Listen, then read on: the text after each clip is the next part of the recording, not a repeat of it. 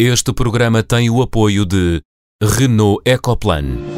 A Renault quer afirmar-se como líder da mobilidade elétrica. Por isso, vamos ajudar a tirar os carros poluentes das ruas com o EcoAbate.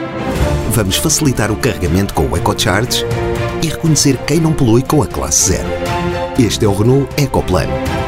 Conheça as iniciativas em Renault.pt.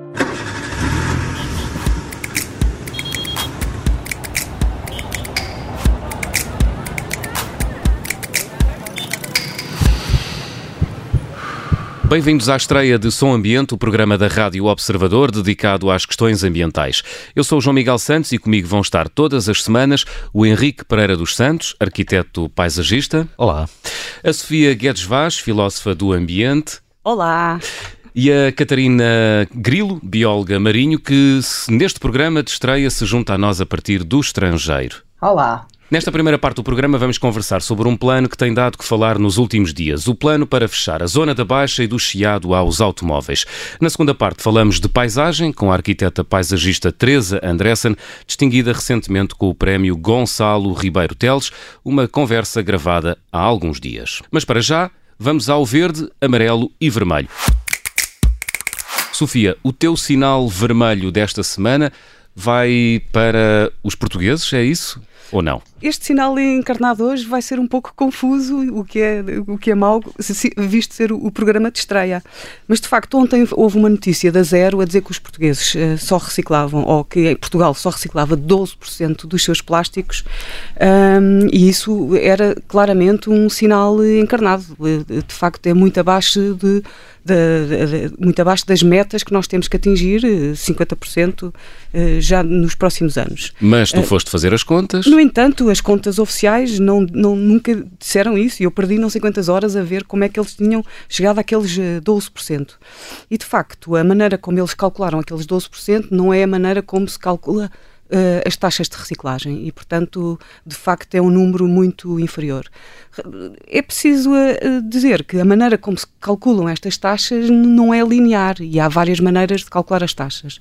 Portanto, tem que se calcular as taxas da maneira como todos os outros países uh, calculam para poder ser igual um, os resultados a, a, que se chegam e podemos ter depois um programa só sobre como é que se calculam taxas de reciclagem, mas de qualquer maneira o sinal encarnado mantém-se porque nós precisamos de separar melhor em casa, uhum. que haja mais a recolha seletiva seja maior, uh, os sistemas precisam de melhorar e dar mais condições às pessoas, uh, em alguns sítios com recolha porta a porta, há já outras maneiras de as pessoas pagarem pelos seus resíduos em vez de ser na conta da água quando depositam os, os próprios lixos na, nos contentores, portanto há uma série de coisas que temos que, que temos que melhorar e portanto continua a ser sinal encarnado. Henrique, o sinal amarelo desta semana é teu. Vai para a produção de leite intensivo no Baixo Minho. Porquê? Isso começou com, com um artigo que eu fiz uh, sobre, sobre o facto do, do Sr. Presidente da República ter dito que todos os dias tomava pequeno almoço um iogurte e uma banana. E eu fiz um, um artigo uh, enfim, sobre a sustentabilidade disso e, outros, e outras coisas que poderiam ser alternativas. E um dos produtores não gostou muito do artigo, disse que não era verdade que a produção intensiva que ele tinha em Vila do Conde fosse tão insustentável assim e convidou-me para lá ir e eu fui. Uh, e, e, na verdade, sendo a produção intensiva pecuária uma, uma coisa razoavelmente insustentável, também é verdade que os produtores têm feito um caminho muito sério e profundo de melhoria dessa, dessa sustentabilidade. E isso vale a pena também fazer ressaltar. Catarina, atribuis sinal verde para o jornal britânico The Guardian. Porquê? Então, o Guardian anunciou recentemente que vai deixar de aceitar publicidade paga por empresas de combustíveis fósseis. Um, é a primeira, a primeira organização noticiosa dentre as maiores a nível global a dar, a dar este passo. Uh, e isto vem como uma, um, uma reação do Guardian uh, àquilo que considera ser os esforços da, da, por parte desta indústria do, dos combustíveis fósseis que têm feito ao longo de várias décadas um lobby fortíssimo para parar ou reduzir qualquer ação climática por parte dos, dos governos. Isto também é um passo significativo e corajoso, não é, do jornal, porque de facto perde ali uma fonte de receita, mas é significativo porque na, na no espaço público começa a colocar as empresas de combustíveis fósseis uh, no mesmo patamar que as empresas de tabaco, não é, em termos de, um, de, de, nível de, de crítica e, e, e de censura social. Isto é um passo significativo. Muito bem, estão mostrados os sinais verde, amarelo e vermelho desta semana. E o tema forte do programa desta semana é o plano apresentado pela Câmara Municipal de Lisboa para a zona Baixa Chiado.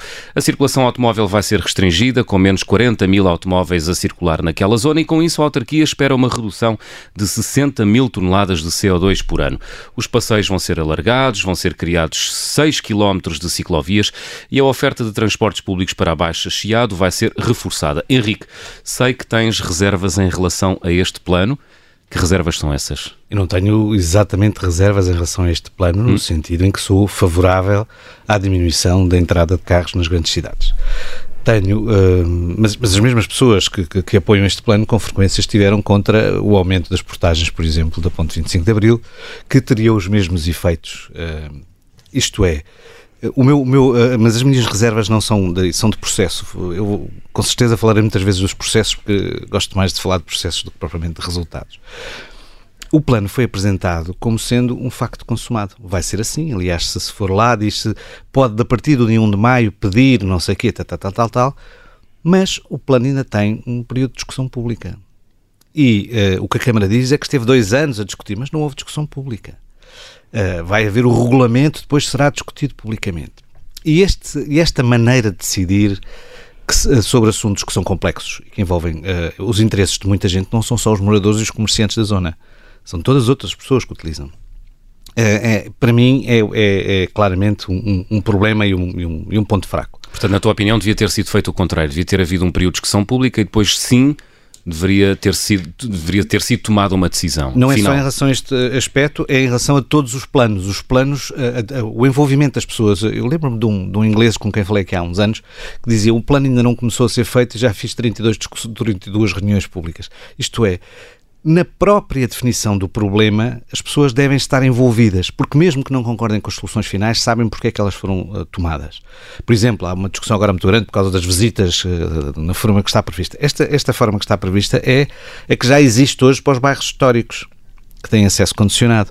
E não aparece em lado nenhum, nem no que a Câmara diz, nem nas peças jornalistas que eu vi, uma avaliação daquilo que existe. Quer dizer, se as pessoas estão satisfeitas, se funciona, se.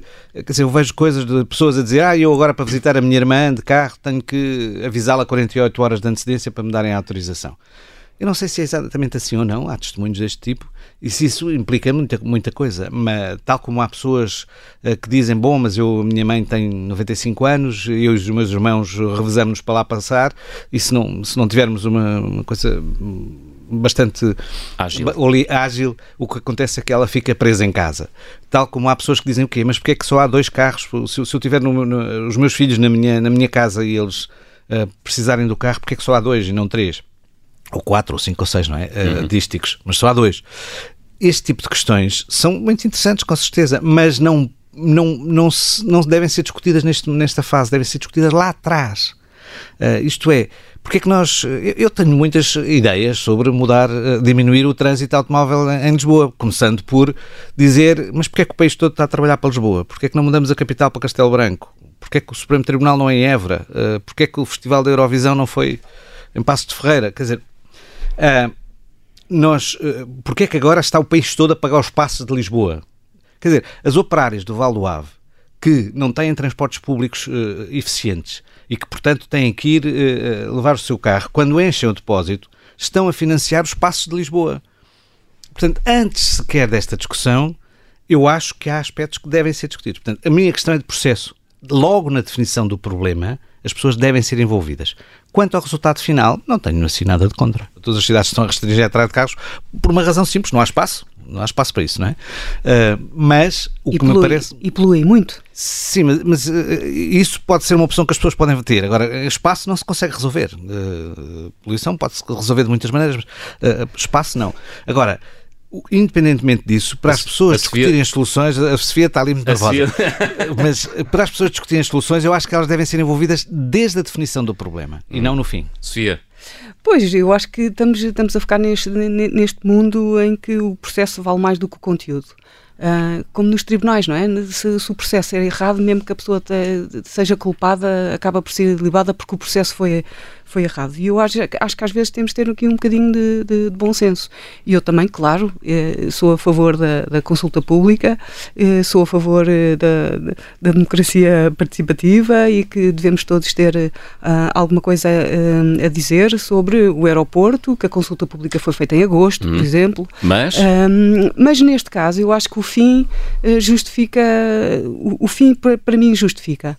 Uh, que se faça que se faça isto, uhum. este, este plano, que se, tirem, que, que se tirem automóveis uh, de Lisboa. Não estaremos, não, a criar aqui, não estaremos aqui a criar uma ditadura verde, Sofia? Pois, sim, uh, já tivemos uma ditadura do botão durante não sei quantos anos. Uh, eu não quero, de facto, repetir os erros, isso seria errado, não é? Tivemos uma ditadura do botão e agora temos uma ditadura verde. Eu não quero uma ditadura verde. E concordo com, com o Henrique que temos que ter as pessoas do nosso lado, até porque é fundamental. Mas temos que pensar que o ambiente tem impactos na nossa vida para além daquilo que nós podemos achar bem e mal. Uh, tenho um amigo que diz: a tua liberdade começa, a tua liberdade acaba onde começam os meus pulmões. Uh, se uma pessoa vir as coisas neste, nestes termos, de facto, a liberdade não é total para toda a gente andar de carro. Uh, e, portanto, e, e, quantas pessoas em Lisboa é que têm carro? É 30% das pessoas em Lisboa é que têm carro as outras 70% não têm. Portanto, Lisboa está feita para os carros, não está feita para as pessoas. Uh, e, e portanto, parece, parece que estes os planos... carros servem quem? Os, os carros servem as pessoas. Sim, claro, vai-me dizer, as crianças e os idosos não, não, estão nesses é que, é que os carros serviam. É só isso, é porque a questão é, não, não há carros e pessoas, há, há necessidades das pessoas. Hum, quanto mais. Isto também está estudado, não é? Se fizer um parque de estacionamento num sítio, no dia seguinte há mais carros naquele sítio. Uh, portanto, se não houver nenhum parque de estacionamento, os carros não vão. Portanto, as necessidades também. Uh, a minha avó ia para a Baixa de metropolitano. A minha mãe vai de carro. Uhum. Uh... Vamos chamar a Catarina para esta discussão. Catarina, também, também Sim, concordas? Já podias ter entrado. Uh, con concordas com este princípio enunciado pela Sofia de que a, de que a oferta de lugares de estacionamento uh, faz aumentar a procura por, pela utilização do carro? Completamente, e isso hum. nem, nem, nem, é uma questão de concordância com a Sofia, está é, tá, tá estabelecido em termos de política de, de transportes e planeamento urbano. Sim, e é há uma analogia muito simples que, que eu costumo dar para dar a comparação, que é que nós, quanto mais espaço de arrumação temos em casa, mais coisas guardamos. E com o estacionamento é a mesma coisa, quanto mais espaço há para os carros, mais as pessoas levam os carros para, para, para os centros das, das cidades. Hum. E Lisboa, Lisboa não é diferente. Eu, eu compreendo a, a, a, aquilo que o Henrique disse relativamente à à, à questão do processo, mas eu, eu a, a, leitura que eu faço desta, desta forma uh, que a Câmara de Lisboa teve de, de, apresentar este, este plano é, tem, tem duas dimensões. Uma que é Uh, é, é, infelizmente é como se costuma fazer uh, políticas públicas em, em Portugal, não é? Anuncia-se o plano já muito bonito e já quase finalizado, não é bem o caso deste, que, que há ali espaço para, para, para definir ainda outras coisas, uh, e, e, depois espera-se que as pessoas adiram. Mas há uma outra dimensão, que é a dimensão da cultura do automóvel, e já come, começou a ver uh, que, uh, algumas das reações. Um, da, da, do, dos comerciantes, dos moradores, uh, do, dos moradores de outras zonas de Lisboa, que de facto estão, estão preocupados e, até certo ponto, legitimamente, com o impacto que, que estas alterações vão, vão trazer. Mas eu acredito e fico muito contente por Lisboa finalmente dar um passo neste sentido. Aliás, é, é capital verde europeia e se havia uma coisa que eu sentia que faltava eram medidas concretas de restrição da circulação automóvel. Não basta só criar mais ciclovias e incentivar a utilização dos transportes públicos, há que impor também restrições e desincentivar fortemente a, a utilização do, do, transporte automóvel. Uhum. E agora fazendo, fazendo eu de advogado... Deixa-me só dizer uma coisa muito rápida, que é, acho que também é corajoso fazer isto a um ano e meio de eleições autárquicas. E agora fazendo eu de advogado do diabo, parece-te, parece-vos uh, que faz sentido anunciar este plano para uma zona que convive com um terminal de cruzeiros, que é uma fonte de poluição tremenda?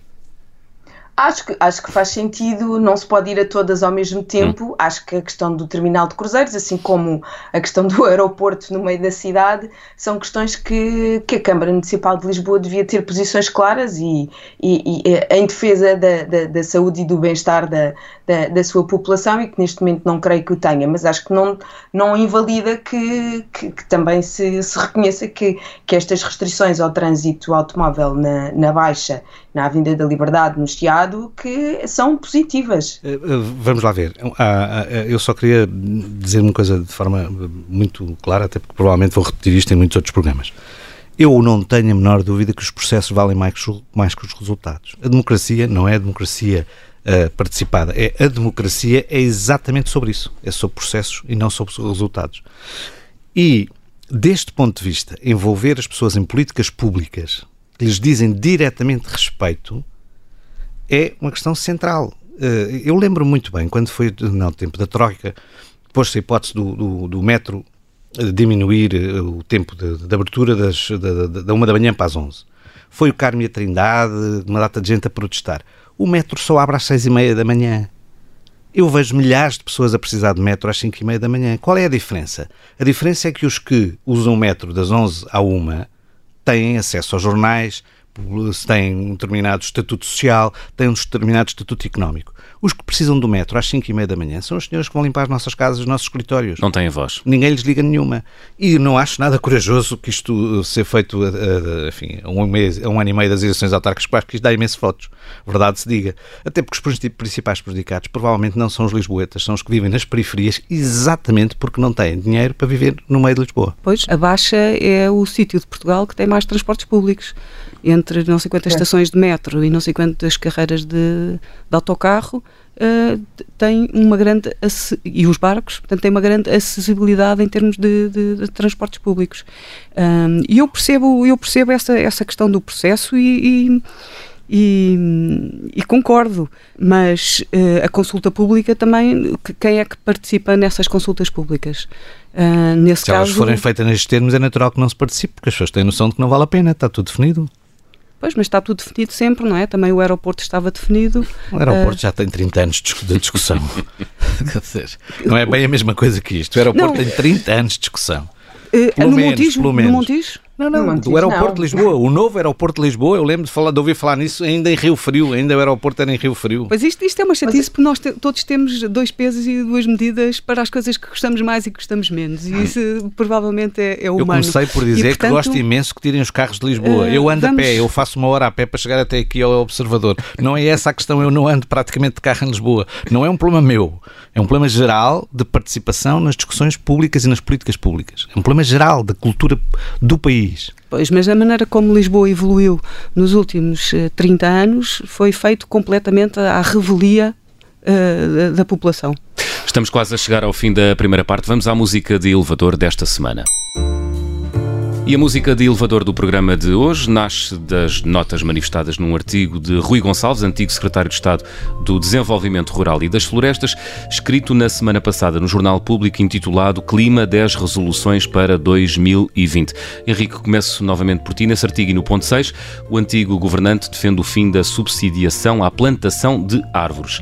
Isto dá-te o mote para a música de elevador deste programa, porque porque eu acho que esta mania de andarmos a plantar árvores sem ter o menor cuidado com o que lhes acontece depois é mesmo música de elevador.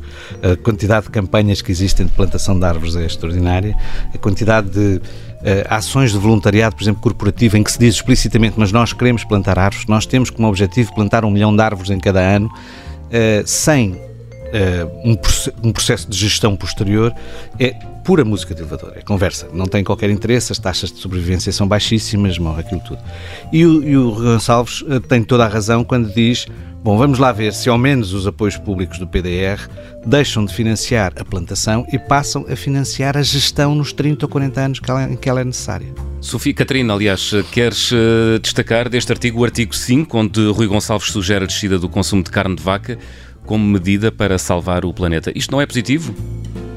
É, é, é positivo uh, com, com peso e medida e eu acho que até está uh, tá bem enquadrada uh, essa, esse ponto no, no artigo. Mas, música, salvar... mas música de elevador para ti é? a, a, música de elevador aí é que o, o, o, o, diabo está sempre nos pormenores, não é? E de facto é importante, temos que reduzir o consumo de carne por razões ambientais e por razões de saúde pública, mas também temos que ter em atenção que quais são os substitutos que vamos, que vamos utilizar em termos de fonte de proteína, porque mesmo fontes portanto, vegetais de proteína, como a soja, obviamente acarretam problemas ambientais muito significativos. Portanto, estas, estas mudanças que vamos fazendo, que vamos ter que fazer na nossa dieta, na nossa, na, na nossa produção alimentar, vamos ter que estar sempre a, a, ter algum cuidado com o que é que nós vamos utilizar em substituição uh, da carne. Muito bem, Sofia, queres acrescentar alguma nota na música de elevador desta semana? Não, eu acho que o artigo tem 10 pontos e os 10 pontos fazem-nos pensar e fazem-nos eh, ser um bocadinho mais reflexivos sobre aquilo que de facto eh, tem importância e, portanto, mesmo que algumas coisas sejam do elevador, não faz mal porque nos fazem pensar. Muito bem, Catarina, Henrique e Sofia, fazemos aqui uma pausa no som ambiente. Regressamos já a seguir para a conversa com a arquiteta paisagista Teresa Andressen. Até já.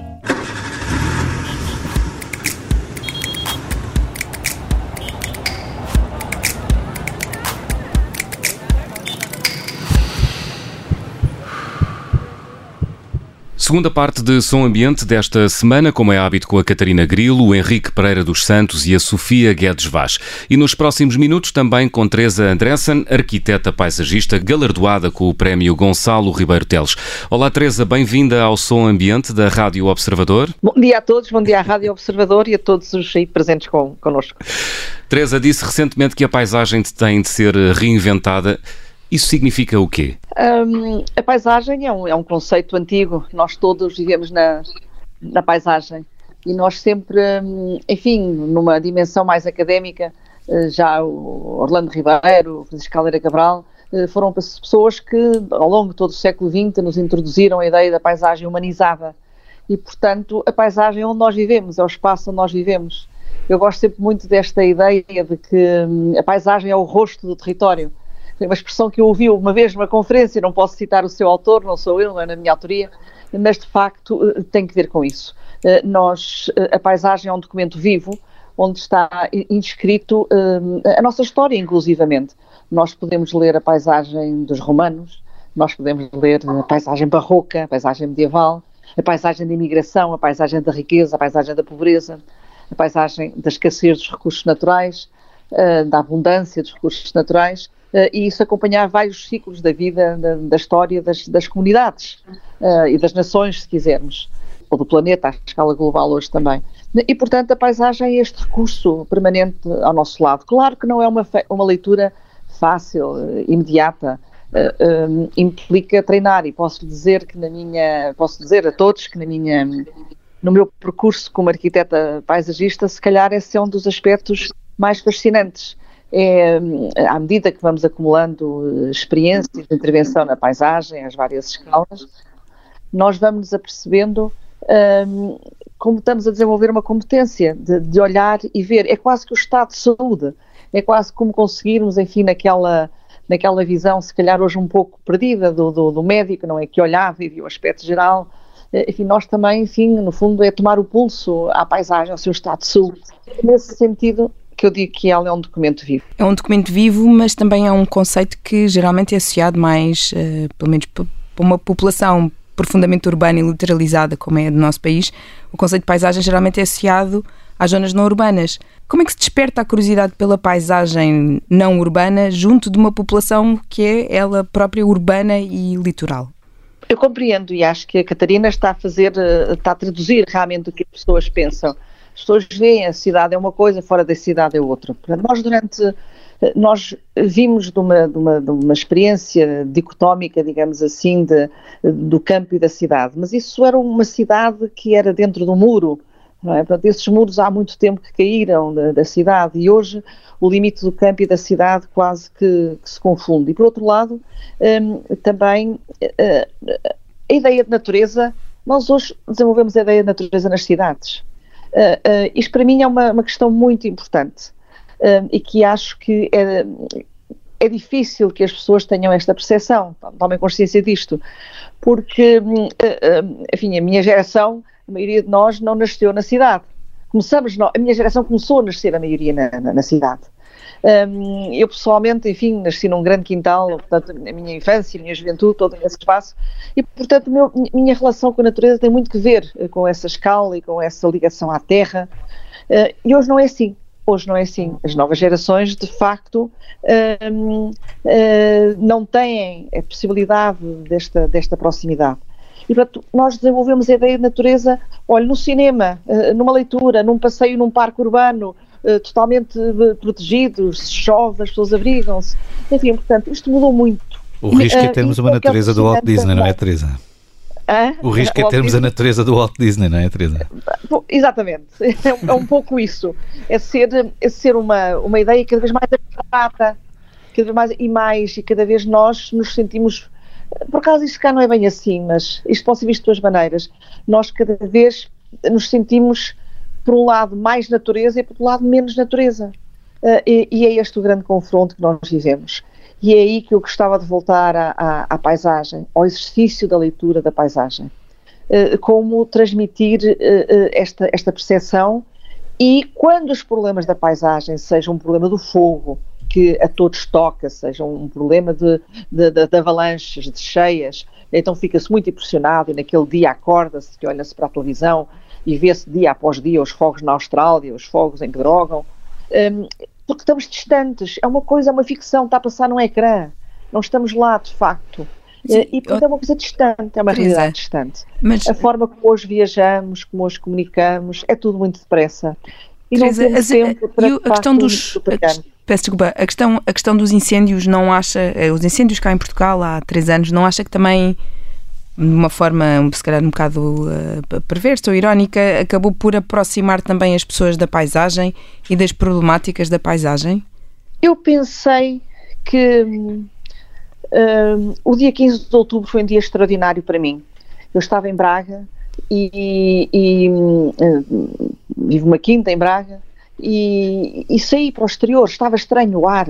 Uh, havia um vento que eu não conhecia, havia uma cor no céu que eu não conhecia eu não conseguia perceber, alguma coisa de estranho que estava a passar. Uh, até me lembro que fui, a, fui, procurar os cães, ver se os cães estavam mais agitados, se havia uh, mais qualquer coisa. Um, e nós não percebemos o que estava uh, para acontecer. Era um domingo e fomos. Eu nesse dia não fiz nenhuma fogueira, mas muitos fizeram fogueiras. Era aquela altura do ano, outubro, vêm aí as chuvas, começa-se a, a, limpar. e, portanto, inadvertidamente houve não sei quantas centenas, milhares, se calhar, de pessoas a fazer pequenas fogueiras, com aquele fogo estranho, eh, de repente começou a, a, a propagar e, e, foi depois o que nós sabemos. Nós não temos já, não sabemos ler estes sinais. E, e, e portanto, o, aquilo que aconteceu, esses incêndios rurais, teve sobretudo que ver com o abandono. A paisagem está abandonada. Henrique Pereira dos Santos, tanto que tem escrito sobre isso, e outros também, mas, hum, mas há uma coisa que, que é senti-lo e há outra coisa que é falar dele. Um, e este é um fosso muito grande que nós temos que trabalhar desde as gerações mais pequenas nesta compreensão. Nós precisamos, de facto, do novo modelo da apropriação da terra. Não pergunto qual é ele. Sim. Ele tem que ser construído por nós. Nós temos que repensar. Sou proprietária de umas estreitas leiras de pinhais uh, que me dão uma trabalheira que eu não consigo mantê-las em ordem, só me quero ver livre delas. Uh, e, e, como eu, so, somos muitos, os, os, somos centenas de milhares de portugueses com este mesmo problema, que não o conseguimos resolver.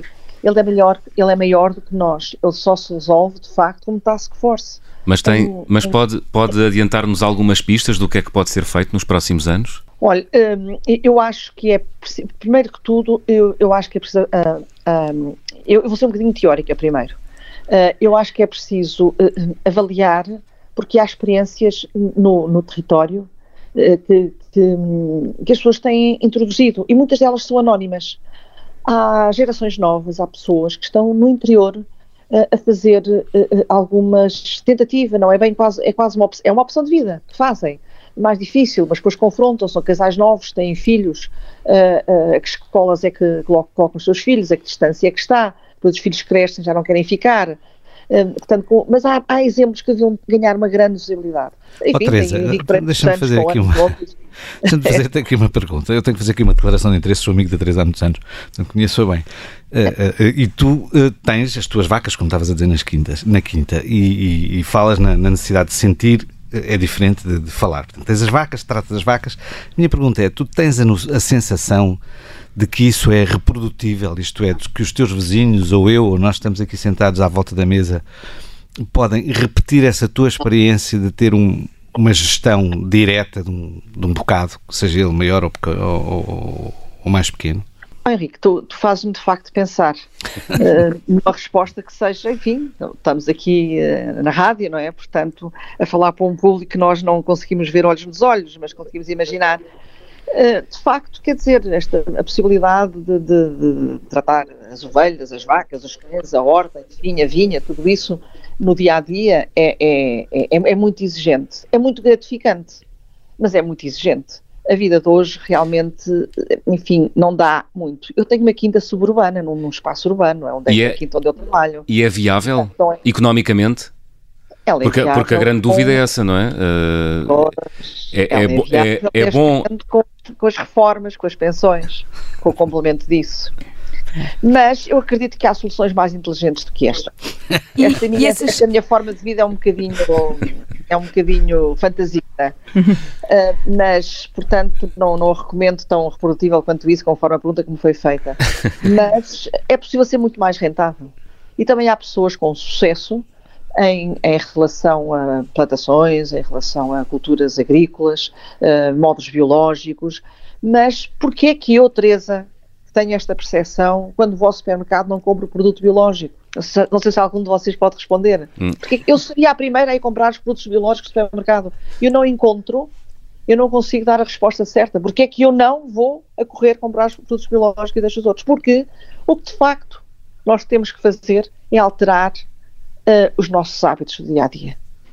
Eu agora vou sair de carro, não devia sair, de facto devia ir no transporte público.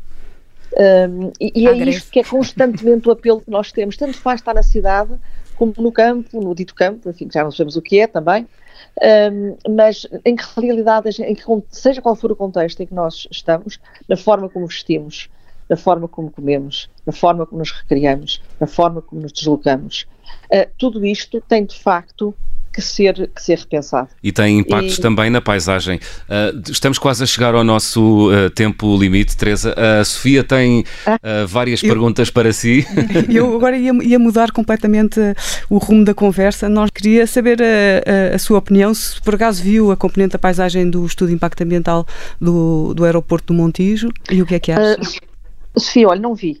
não vi a componente da, da paisagem. Eh, eu vou-lhe dizer uma coisa, eu sou uma grande descrente dos estudos de impacto ambiental. Se calhar não devia dizer isto neste momento, mas vou dizê-lo. Vou dizê-lo porque são anos.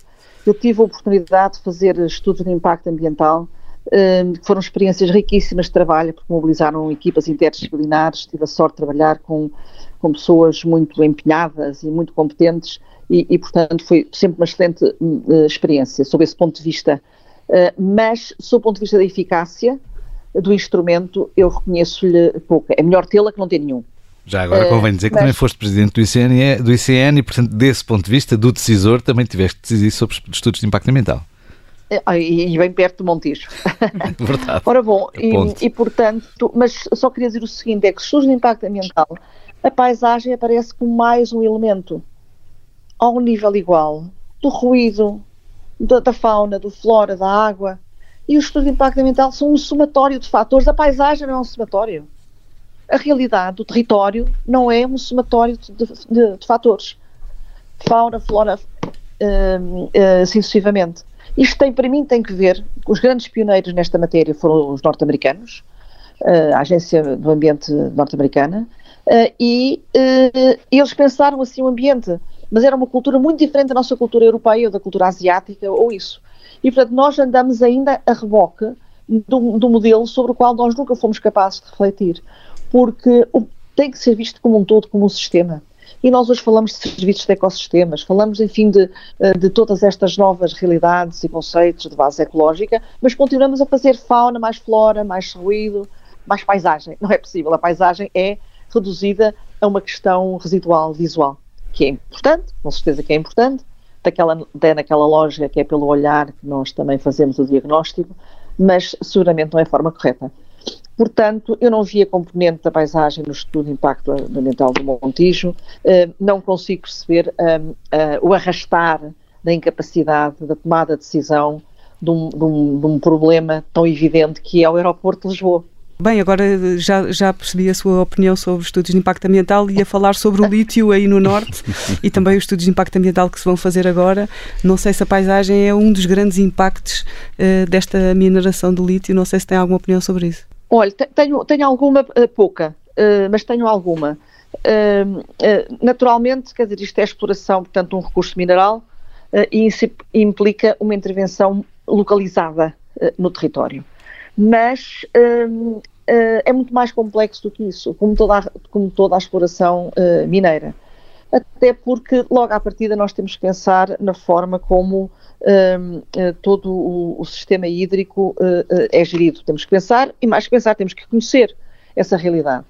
e, portanto, e como é que tudo isto se vai, portanto, esta alteração profunda, digamos assim, deixe-me usar a expressão mais fácil, de soltar o minério da, da enfim, da, da, da rocha-mãe, não é, digamos assim, e para onde é que ele vai, como é que, ele, como é que nós controlamos, como é que ele se distribui uh, no ecossistema. Essa é que é, uh, para mim, a, a, grande, grande questão. Porque depois o problema, de, de enfim, de, de, das escombreiras, da recuperação, enfim, isso temos, temos experiência. Se vamos trabalhar agora a contaminação ambiental propriamente dita, é que é o grande problema, é invisível, não se vê. Eu esse não posso diagnosticá-lo como diagnostico a paisagem com o olhar. Aí tenho de facto entrar em métodos de tecnologias uh, sofisticadas nas quais tenho que confiar e tenho que compreender que aqueles dados são de facto uh, uh, transparentes, rigorosos, um, para, para me poder pronunciar de facto sobre a consequência de, de, de, de um, um, trabalho dessa natureza. Oh, Teresa, deixa-me já agora... Deixa-me uma coisa rápida que é ao chamado scoping, não é? A definição do âmbito do impacto ambiental.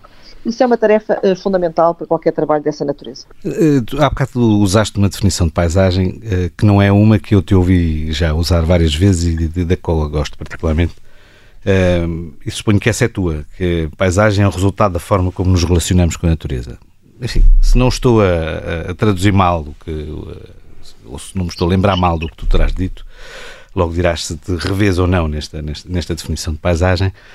Aquilo que tu estás a dizer é que, no fundo, uh, quer seja a exploração de lítio, quer seja o aeroporto, quer seja outra coisa qualquer, e, e aquilo que tu disseste sobre as nossas opções de, diárias, cotidianas, significa que nós uh, não temos grande capacidade de gestão da paisagem, no sentido de dizer eu quero esta paisagem e agora vou fazê-la. Isso é um jardim, não é uma paisagem, enfim, a larga escala e é, e é a sociedade e cada uma de nós que, que, que faz essas opções ou tu acreditas que é possível trabalhar a paisagem e obter um resultado pré-definido a, uma, a, escala da paisagem? Acredito, eh, perfeitamente. Eu acho é que nós estamos a. Nós precisamos de, de, políticas de base territorial, de forte base territorial. E a política agrícola, incluindo a política florestal, não tem sido vista até hoje como o grande instrumento ordenador do território.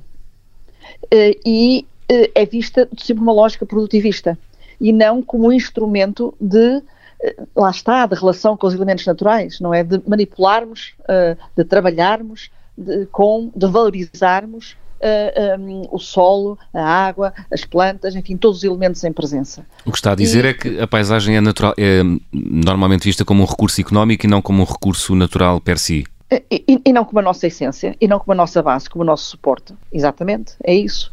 E, portanto, nós estamos a fazer uma política de agricultura, desde que entramos na União Europeia, um, que é determinada por políticas agrícolas comuns.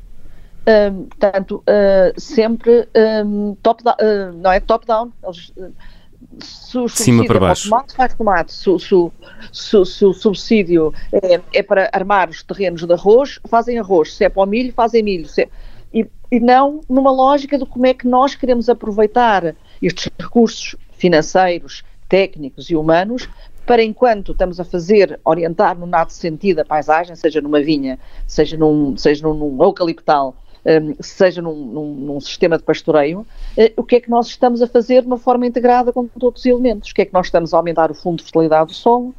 Enfim, uma questão que era tão cara a Gonçalo Ribarteles. Um, como é que estamos a aumentar a capacidade de aprovisionamento de água no solo? Como é que estamos a aumentar a, a, a preservação das espécies, a composição do habitat? Não. É realmente quanto tomate, quantos, uh, quantas toneladas por hectare se produzem, uh, e, e, é nisso. E, e, portanto, temos feito uma reflexão muito reduzida e que acho que nos prejudica a todos. Teresa Anderson, muito obrigado por ter estado neste primeiro som ambiente da Rádio Observador. Um bom dia para todos e, e, e, os maiores sucessos para o som e ambiente. Obrigado. Quanto a nós, Henrique, Sofia e Catarina, temos encontro marcado na próxima quarta-feira. Até para a até semana. Para a semana. Adeus, até para a semana.